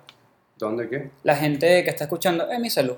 Le dices eh, save o algo así y después pones a grabar de nuevo. Es porque Instagram tiene un límite de, de, de live. Si no te dejas salvarlo, no importa. Y lo de otra vez, ¿no? Sí, le pones live de nuevo. No, esa es la grabación. A la gente que está escuchando, bueno, nada, este, tuvimos un problema técnico porque Instagram creo que permite, son 50 minutos de, de transmisión. Y entonces ya nos, nos tumbó la, la transmisión. Vamos a ver si la gente se une de nuevo, si no igual seguimos hablando. Pero es eso, como que los dos escenarios son positivos. Yo no, yo no siento que, que la gente se tenga que atar a, a tengo que llegar a mil seguidores en un mes. Si no llego a mil seguidores en un mes, mi cuenta fue un fracaso, Sí, chao proyecto. Sí, tira la toalla, o sea, para nada. Sí, no, no. Más Total. bien, más bien pongan el empeño y, y sigan para adelante, me Sí, parece. sí, sí. Eh, le decía a Chris temprano que, que los números son básicamente eso, números, Sí, eh, que dejen de enfocarse justamente en el tema de, oye, mira, voy a ganar tantos seguidores en, en tantas semanas o en determinado mes. Sencillamente concéntrense en general muchísimo, muchísimo material, Sí. muchísimo material de calidad. sí, En el preciso momento en que le quitan el ojo a ese numerito y a, y a ese, obviamente, push de Sí, que se vea, o sea, es increíble, es increíble, Funciona. pero lo hacemos siempre. Este, pero cuando quitas el ojo justamente de ahí, es cuando la maravilla comienza a suceder, obviamente. Sí. Eh, al final del día, es mejor, y esto siempre lo digo, es mejor 100 seguidores súper fieles que 10.000, 15, 20.000 sí, que no le obvio, están dando obvio. algo completamente bien. Sí. O sea, cuando te iba dando algo completamente bien, es que de pronto no ha sido una audiencia con la cual has estado ahí día a día y que solo te siguen porque, bueno, de pronto tu material es bueno y agarran algo, pero no hay una conversación detrás. Exacto. Eso pasa muchísimo también. Eh, va, bueno, completamente atado a lo que, todo lo que vamos a decir. Sí. Eh, pero básicamente es justamente lo que hay que evitar. También de mucho, no nos metimos mucho por esa área, sé que es algo que también me preguntan bastante. Eh, fue una diatriba mía en, en algún momento, eh, es el tema del idioma. Esto influye Sí. muchísimo, obviamente. Eh, mm, en algún momento sí me llegaron a preguntar, mira, ¿por qué no generas contenido más en español?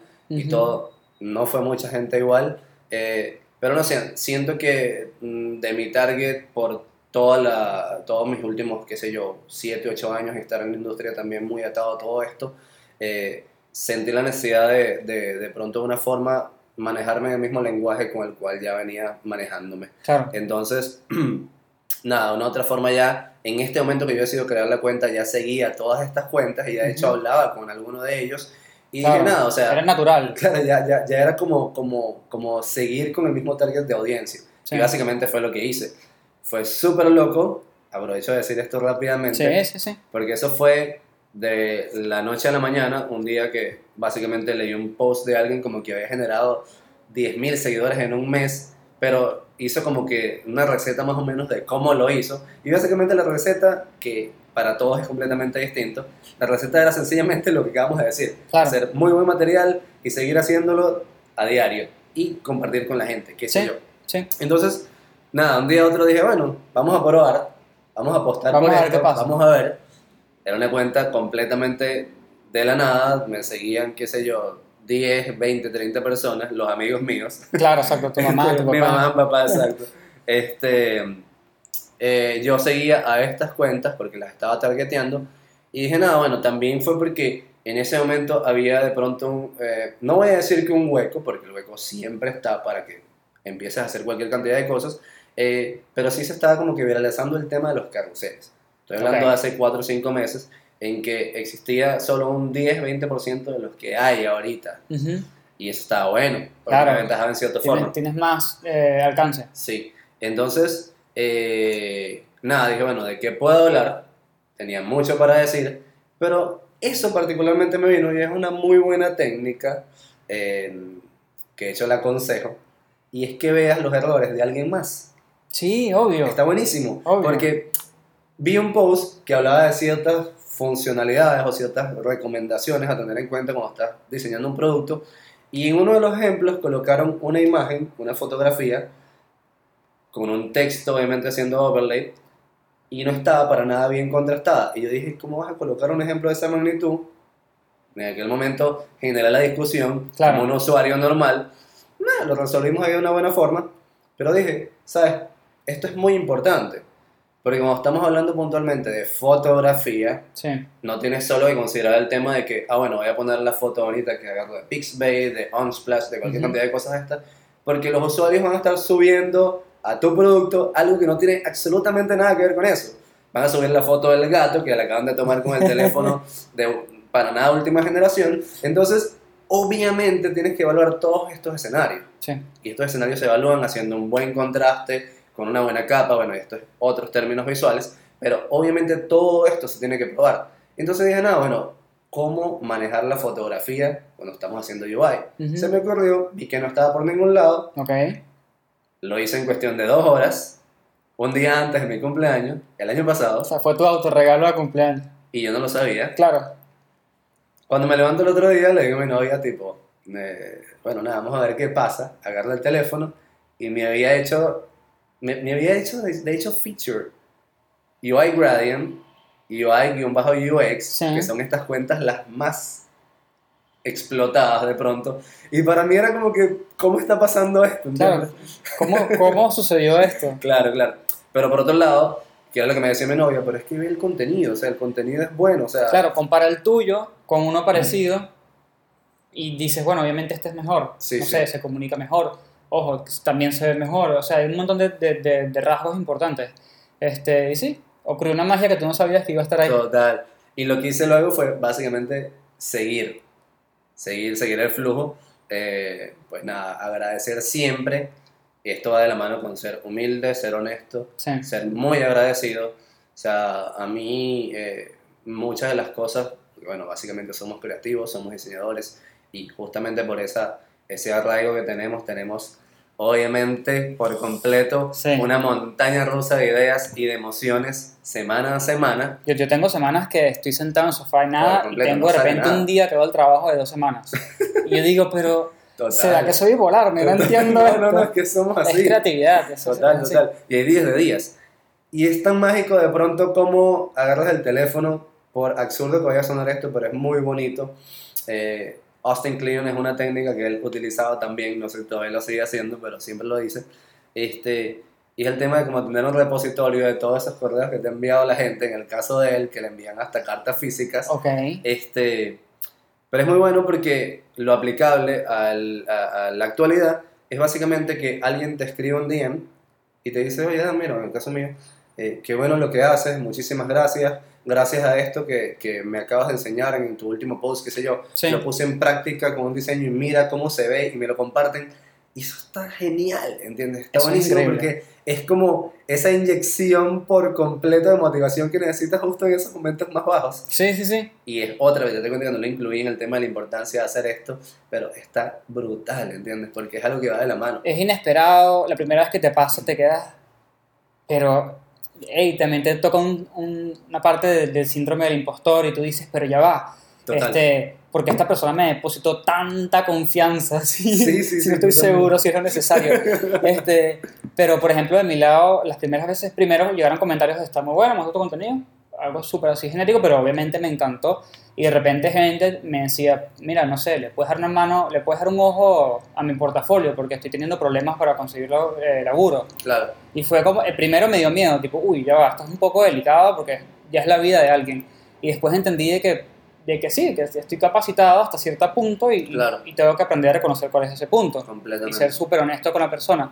Pero es, es increíble, o sea, para mí eso es lo que paga el esfuerzo que estás haciendo y de lo que venga después es como algo extra. Sí, total, total. Sí. Va a venir, Va a venir, siempre viene. sí, Pero lo bueno es como, como, como, como lo de- ya lo hemos dicho en, en- en otras frases, no esperarlo. no ¿entiendes? esperarlo. Sí. Hacerlo sin esperar absolutamente nada a cambio, creo que es la clave. ¿Sabes qué hago yo con, cuando posteo algo? Yo posteo asegurándome que es un momento que voy a estar ocupado. Claro, está preparado, ¿no? Ah, Lo posteo. Hay dos teléfonos, no me importa si me comienzan a reventar el teléfono a likes o comentarios o lo que sea, porque es como, si bien te tengo que responder porque es parte de la red social, Claro. no, no quiero entrar en el jueguito de, ay, ¿cuántos likes llevo? Ay, ¿cuántos? No, para Entonces nada. como que le doy un toque de respiro, me despego de las métricas y después sí lo, lo abordo de nuevo. Sí, sí, sí. Aparte hay muchos posts en el tema de Instagram yo totalmente que llevan su tiempo.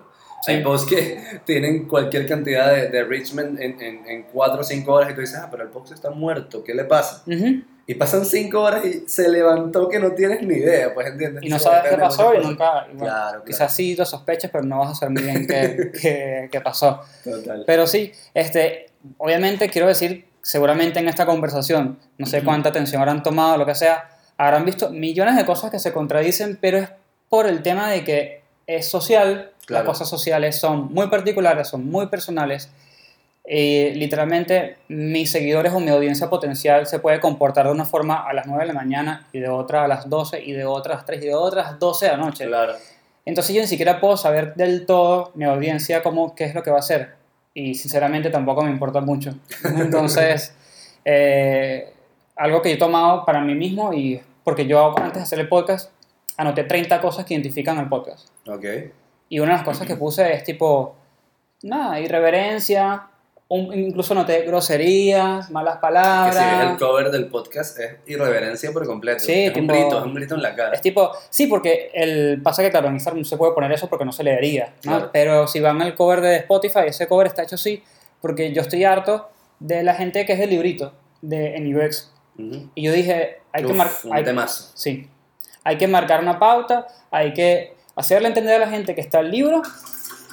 Ese, ese es el milagro que siempre pasa en los podcasts. Eh, que está el libro, están las reglas, todas las leyes de UX, y después está la realidad y las necesidades del negocio. Claro.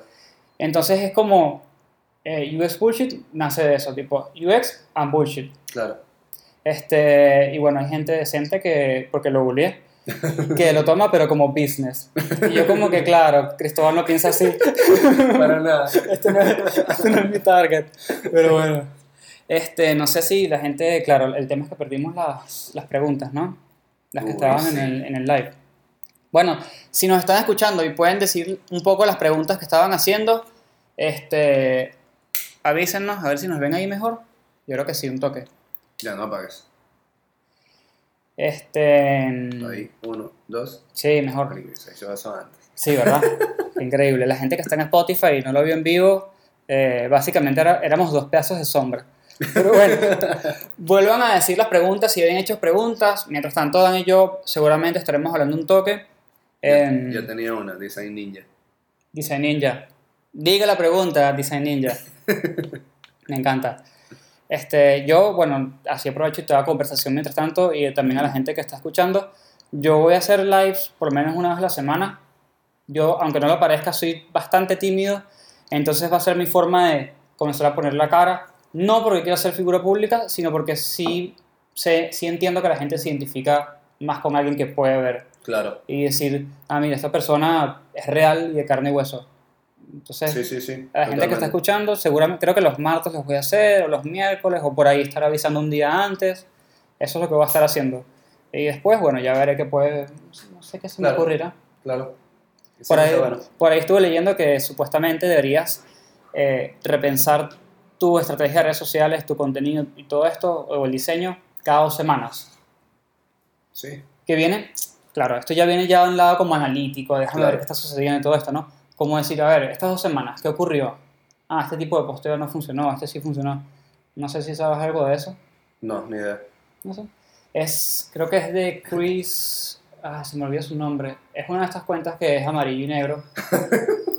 Perdón a la gente que me está escuchando, aunque seguramente no, escu- no entienden porque es en español, pero está un poco de moda el amarillo y el negro en los carruseles. Ya debe estar cansado de preguntas. ¿Cuándo fue la primera vez? ¿Cuándo fue la primera vez que Estamos leyendo preguntas en el live. Ya estoy preparado para enseñarle al mundo lo que soy. Muy bien, me parece increíble.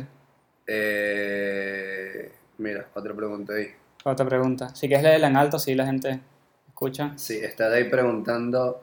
eh, ¿Cuándo fue la primera vez que dijiste ya estoy preparado para enseñarle al mundo lo que soy? Eh, no sé, no sé puntualmente cuándo fue ese momento, eh, pero siempre he tenido esa, desde niño de hecho, esa, esa chispa de querer hablar mucho y enseñarle mucho a todo el mundo lo que hago. Ah, en serio. Siempre es como, como que, oye, mira, lancé la pelota y aprendí esto. Yo soy el que tienes al lado y te dice, le decía el otro amiguito, tipo, te voy a enseñar a lanzar la pelota para que lo hagas bien como yo. ¿Qué sé yo? ¿Entiendes? Entonces, eh, siempre creo que he estado eso ahí. Siempre, Ok. siempre, siempre.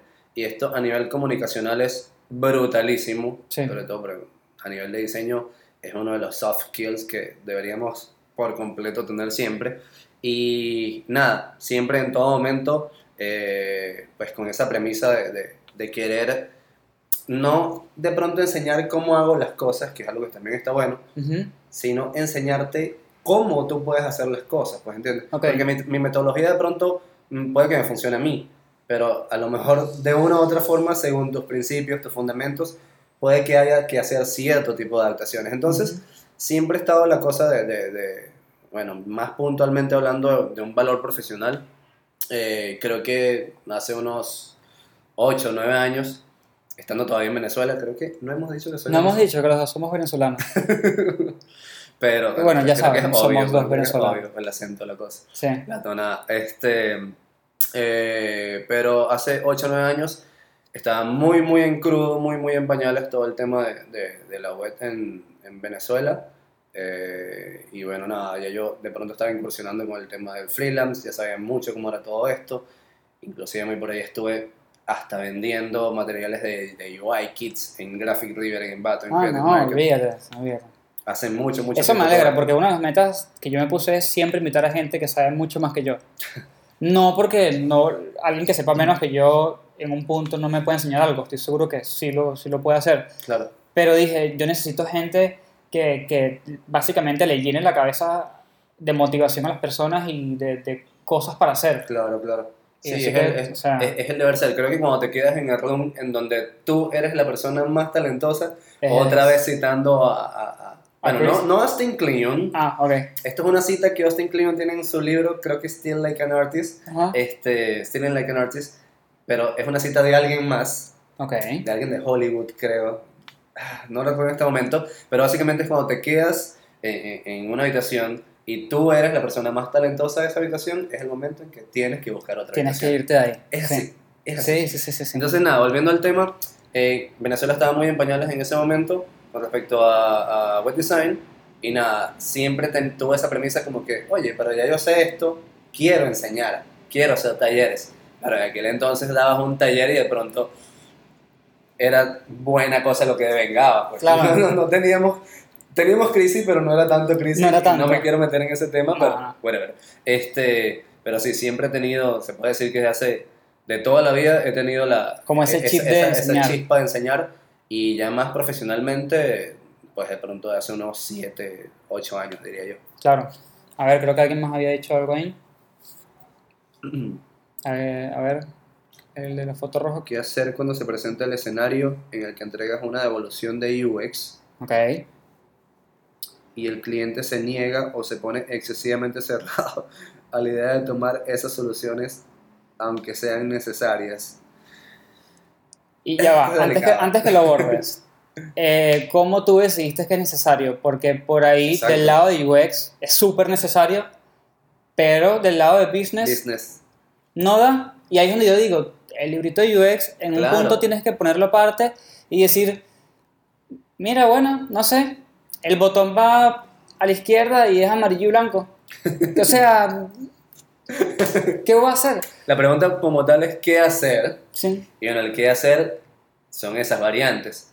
La primera es si consideras, llámese librito o como sea, porque Sí. muchas veces es desconocimiento por completo, en la mayoría de los escenarios es desconocimiento por completo del stakeholder en este caso. mucha ansiedad, un Este, montón de cosas. Total, es obviamente, esto lo habrán escuchado millones de veces, pero es así, es obviamente educar al cliente en este Ujú. sentido y decir, mira, a ver, no te voy a decir que a nivel de UX te voy a plantear esto, te estoy devolviendo esta solución que no quieres aplicar en este momento, pero no te voy a decir que de una u otra forma esto es lo que va a funcionar porque yo sé que es así Ujú. sino evalúa evidentemente todo tu planteamiento, todo tu marco de investigación y todo lo que se supone que has debido haber hecho y muestra resultados. Sí. Muestra resultados con base en eso, obviamente, Trata de hablar el idioma de él, no el tuyo. completo. Porque esto es algo que, que, bueno, esto viene mucho con el bullshit también, ¿no? Sí, sí, sí. Pero metemos muy insights y todo esto y no saben lo que es. Pues, ¿entiendes? Hay que poner todo con peras y mango muchas veces Sí. y es ahí como que, bueno, básicamente manejar el mismo lenguaje.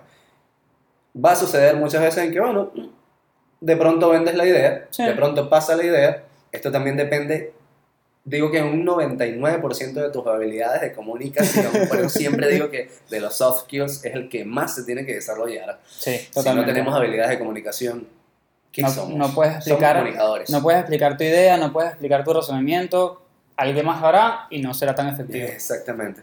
Este, si aún así sigue siendo refutado, pues es porque, digamos, ve- veámoslo de esta forma, puede ser por dos cosas. Una es porque esa, ese, ese cliente o ese stakeholder lo está viendo como que eso va a retrasar desarrollo, que es una de las posibilidades, Ujú. lo está viendo como que no es de pronto la, la, la visión de negocio que a lo mejor satisface una, una necesidad a nivel de UX, pero no a nivel de negocio. Ujú.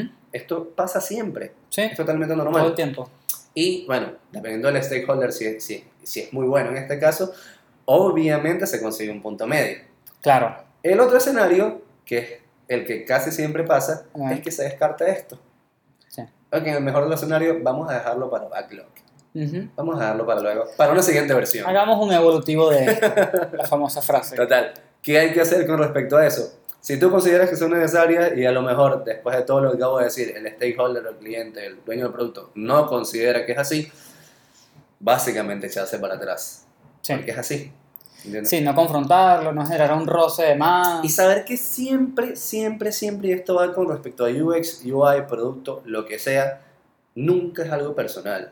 ¿entiendes? Ah, eso es súper difícil de entenderlo, nunca- pero es necesario. Sí, Sí. nunca es algo personal, nunca es algo que tiene que ver contigo. Porque, ¿sabes? A lo mejor todo lo que hiciste a nivel de iteración, todo está excelentemente bien, todo está muy bueno, pero de una otra forma como que te baja un poquito el ego que te hayan dicho que de las 10 cosas, 9 están perfectas, pero esa número 10 no nos gusta, Ujú. o no va a pasar, no pasa. Y te baja completamente el ánimo, porque somos así. Sí, somos, somos Entonces, almas delicadas. Aprender, total, aprender a desarrollar justamente también ese skill de bajar un poquito el ego, no tomarse ese tipo de cosas. Bajar la personales. guardia. Mucha gente ya va como, ah, un cliente. Seguramente este Sí. tipo, no, tranquilo. Sí, viene, sí, o sea, viene de otro mundo. Está visitando, visitando el tuyo. Sí, sí, totalmente. Y de hecho es muy bueno que lo, que lo, que lo comentes porque a veces, eh, digamos, eh, estas eh, rechazadas o estos discording de, de features o lo que sea que estés planteando, vienen dados también por el tono en que estás planteando todo esto. Sí. Pero si tú no solo manejas el lenguaje, sino que también mm, voy, a, voy a darle suave, voy a darle por aquí, ah, bueno, ok, no voy a hacer mucho push, pero Ujú. evidentemente te voy a decir, sin hacer mucho push, cómo esto te puede beneficiar. Creo que la solución va a ser completamente Claro. distinta, se puede lograr algo distinto. Y el paso a paso, evidentemente, eso viene, nada, con la experiencia y cagarla una y otra vez. Sí, sí, sí. Y hasta que aprendes y dices, creo que esta palabra no va muy bien ahí, déjame buscar un sinónimo. ¿Alguien preguntó algo más? Acá puse algo más resumido. A veces pasa más nada porque el cliente está apegado demasiado al tema estético. Ah, sí, sí, sí, totalmente. No, no entiende qué es lo que, la estructura por detrás, no Claro. entiende por qué hay que tomarse horas y horas de investigación, no entiende qué son estos papelitos con líneas. y Con dibujitos, claro, también ahí viene el lado de nosotros de enseñarle el valor de eso. claro. Muchas veces a los clientes hay que presentarle ejemplos. Eh, mira, esto tiene lo que estamos haciendo por detrás, esto no lo tiene, mira la diferencia, estos son los resultados. Claro. Los clientes hablan con resultados. Mira, esto generó estas ventas, según e-commerce, ¿no? Esto generó estas ventas y esta competencia generó esta. Claro. Ya verás. Sencillamente pongamos la prueba. Sí. Hagamos un A-B test en Lo-Fi. Ujú. Sencillamente veamos que funciona. Y, y la, la pregunta más, obviamente hay miles de preguntas que puedes hacer, pero creo que la pregunta mágica es, ¿por qué no quieres hacer esto? Claro. Muchas veces los clientes no te lo comunican hasta que tú no le das la puerta. Ujú, Tipo, tienes que presentársela. Claro. Ah, ok, no quieres hacerlo. ¿Por qué no? Ah, no, es que me parece, es que vi una competencia que no lo hizo, entonces yo no lo quiero hacer. Ah, ok, no, tranquilo. Y le- ahí le Claro. explicas. Claro. Sí. Y además están los clientes que no saben lo que quieren. Siempre. Bueno, eso siempre, siempre estarán. Eh, sí, los clientes que tienen mucho, mucho tiempo y se están actualizando, para mí son peligrosísimos. Y los clientes que están comenzando y de repente quieren algo. Claro. Yo no sé qué quiero, yo quiero algo. Cuando lo vea lo sabré. ¡No! Bueno. Bueno, yo creo que damos por finalizado el episodio. La verdad que un placer por venir. Mira, hay una Mira, última. a ver. Dan, ¿qué haces cuando te sientes estancado? Me refiero a que quieres plasmar algo que no te sale. ¿Dejas de intentarlo o tratas que te salga? Uy, esta es buenísima. Este- y esta es muy personal. Me parece que cada quien... Sí, cada quien tiene su perspectiva. Este, eh, primero, deberíamos partir de, eh, de hacer qué puntualmente. Cuando no me siento motivado con respecto a algo, eh, y bueno, es momento de un break. En mi caso, yo tengo el beneficio y lo doy gracias al universo de que obviamente trabajo desde casa Claro, es otra cosa. y, y el cliente no me está viendo si de pronto tengo dos horas que no me está obviamente pasando absolutamente nada y no me están haciendo nada para hacer pixel y bueno, nada, me acuesto, leo un libro, qué sé yo, salgo, doy unas vueltas, pero esto está muy, muy bien también, eh, esta pregunta con respecto a cuando no me fluye un contenido. Y me ha pasado, me ha pasado, me ha pasado que tengo posts que ya están completamente casi elaborados, Ok.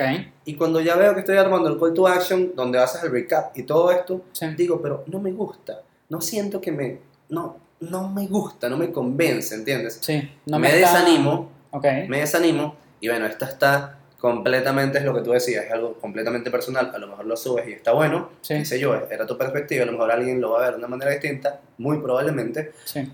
pero si no te gusta, no va a haber esa magia, ¿entiendes? No va a haber esa magia. Entonces lo que yo hago cuando pasa esto es que no borro el post, lo dejo por ahí porque a lo mejor me sirve para hacer, digamos, un, un- un reciclaje luego de algo, Sí. ya sea visual o de contenido, pero me coloco en otra cosa. Quito la mirada de eso. Sí. Una estrategia, importante. una estrategia de, de- de no solo de lo que estés haciendo o de cualquier cantidad, cantidad de otras cosas, es quitar la mirada de los dispositivos. O sea, yo a veces estoy a hacer ese detox, ¿sabes? un O sea, sobre todo porque vivimos siempre metidos o en el teléfono. De como que esa contaminación visual que- Ah, y demasiado, va, publicidad, publicidad, demasiado, contenido, contenido, contenido. demasiado, demasiado, Que somos parte de los creadores, Sí, pero, es absurdo. pero tipo, no lo veas. Es absurdo. Y es otro tema también. Mucha gente siempre me dice, ah, mira, pero ¿qué es lo que tú haces? Alguien que no maneje en lo absoluto la materia. Y yo, pues, enseño el teléfono, abro una aplicación, viste todo este flujo que vas a ver. Bueno, básicamente eso es lo que hago yo. Ah, entonces tú sabes mucho de teléfono, tú sabes esto. No, aquello". sabes Tú- de impresoras. Tú vives,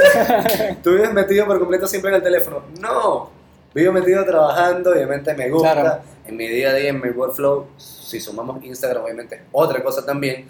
Pero siempre trato de despegarme de las pantallas en algún momento. Claro. O sea, siempre tengo, bueno, y esto es mucho más personal, pero en mi caso yo practico, mm, no lo hago tan constante como antes, pero yo medito casi todos los días. Ah, Eh, Tengo Yo no, ciertas yo no técnicas de puedo, meditación. yo lo he intentado y no va conmigo. No, eh, sí- siento que van mucho, porque me han dicho eso mucho últimamente. Sí. Eh, como que no es que no vaya contigo, de pronto, sino como que de pronto no estás haciendo lo adecuado. Puede ser, puede ser, Sí, sí, sí. puede ser, porque yo digo, yo no soy una persona 100% acelerada, Claro, pero cuando soy acelerado soy muy acelerado. claro. Y tipo disparas. sentarme a... Uh, no. De hecho, a mí no me preguntaron lo de la creatividad y de cómo Ujú. haces cuando estás estancado, pero yo, yo voy a poner ahí mi granito de arena. Yo también me desconecto como tú, un poco, pero quizás no al 100%. Eh, pongo Netflix, lo que sea. Por eso, soy ansioso y lo reconozco completamente. Y lo, lo más increíble de todo es que yo sé lo que sea que estoy haciendo como para despejarme, en realidad no estoy prestando atención y est- y estoy como trabajando en mi cabeza Claro, y estoy moviendo literalmente texto, bloque, tal, arriba, abajo, bol, no, ok, sí, tal, tal. Y de repente me paro, la compo otra vez y es a la acción, tipo, ahí está. claro, me vino. Es como Sí, sí. que tenía que trabajar sin trabajar. Lo otro es también conocer de pronto eh, cuáles son nuestros nuestros disparadores con respecto a este tipo de cosas, porque Claro. todos tenemos manías, obviamente Sí. todos tenemos manías, Todos. Eh, a mí me vienen muchas ideas, eh, eh, esto es bastante personal, no me da pena en lo absoluto decirlo, pero me vienen todas las ideas mientras me baño. Bien. Eh, Todas, eh, todas eh, mis ideas mientras me baño. Eres la- el ejemplo trillado de... Es súper loco, pero es ¡Qué así. loco! Eh, o sea, cuando me bloqueo completamente, sencillamente es hora de bañarme. Así, no te lo puedo creer. Qué bueno. Qué bueno. Esto quedó grabado aquí para el resto de la vida de Spotify. Total. Este, pero pasa, y es muy bueno. Porque justamente disfruto mucho cuando me estoy bañando y la- obviamente la mente me queda en blanco. Qué bueno. y obviamente soy mucho más objetivo con las ideas que me vienen, pero obviamente puede ser ver un stand-up en YouTube, puede ser eh, salir a caminar un rato, agarrar aire fresco, salir de las cuatro paredes donde están, hablar con alguien, eh, leer un libro, hay muchas maneras, pues, Sí, obviamente sí, sí. eh, no es una receta como tal, pero básicamente es como que salirse de, de- de ese flujo de lo que estamos haciendo. Y si estás en un equipo, porque supongamos que estás en oficina, le dices al de al lado, mira, la verdad que estoy trancado, no sé. sí, sí, sí. Le echas una mirada y capaz te dice que, ¿por qué no subes esto? Y eso te abre todo. Sí, total. ¡Pum! Y tú, total. no, listo, ya, vete. También no sé. pasa, también pasa, también pasa, también pasa. A Sí. ver, creo que no hay más, pero just in case. A ¿Qué ver. haces cuando te sientes tan... Saludos, cracks. Saludos, San. Bueno, saludos a todos. de. Saludos a todos, exacto. Excelente. Hora de bañarme. Ahora, claro, tipo, dile a tu jefe, sabes que no se me ocurre nada. Me voy a bañar. sí, sí, sí. Me voy a bañar y vengo.